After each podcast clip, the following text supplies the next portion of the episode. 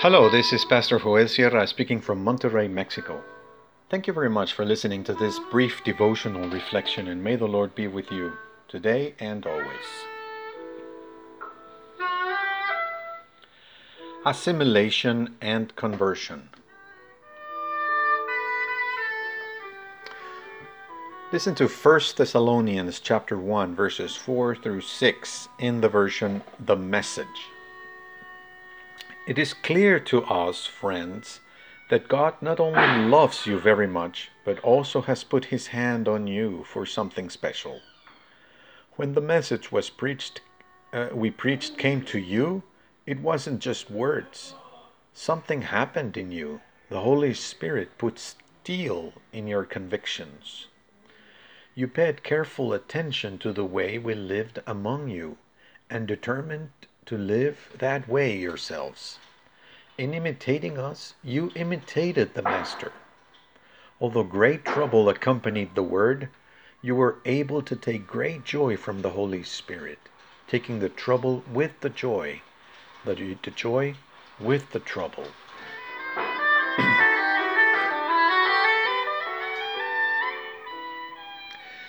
In this brief moment of prayer, let's try to be at peace. With each breath, let us think of the goodness of God. Let's try to take a deep breath. Let's look for a beautiful detail, a color, a flower, a shape, a horizon.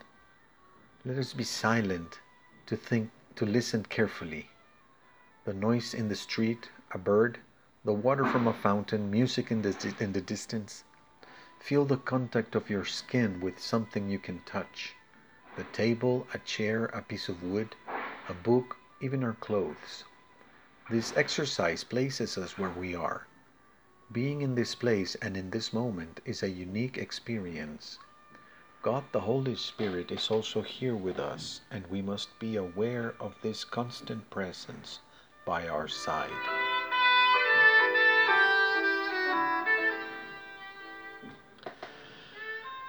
According to Croatian theologian Miroslav Volf, one of the forms of exclusion is assimilation. It is not allowing the existence of the other as such, but only as a carbon copy of ourselves. The other does not have the right to be different, but must think, speak, and act exactly like us.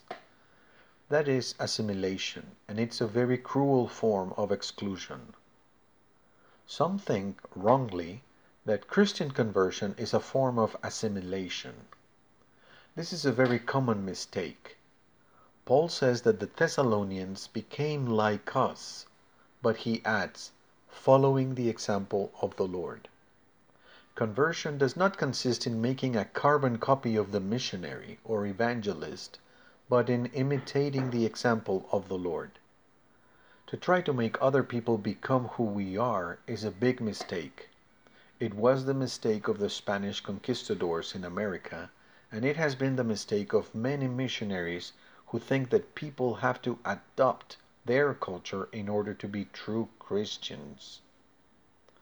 Paul tells the Thessalonians that they are loved by God, chosen and empowered by the Holy Spirit. Wonderful! All of this is because the Thessalonians are imitators of the Lord. This means acting and living as the Lord Jesus did. New Christians and missionaries alike, we should all be imitators of Christ. This is Christian conversion, not becoming a copy of the missionary, but adopting by adopting his or her culture, but imitating the Lord Jesus. To imitate the Lord Jesus is to pray constantly and with confidence in the Heavenly Father, to live a righteous life according to the Word of God, to proclaim good news to the poor, to help liberate the oppressed, to welcome the immigrant, to feed the hungry.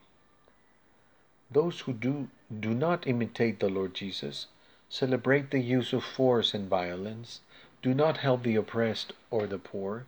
Create division rather than repair relationships. In the Gospels, we can see how Jesus lived.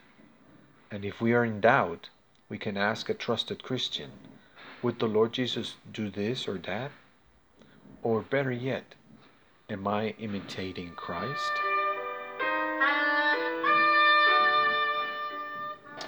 Let's pray.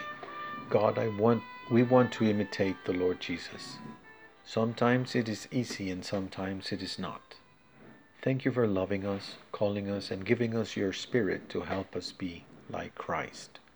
Amen.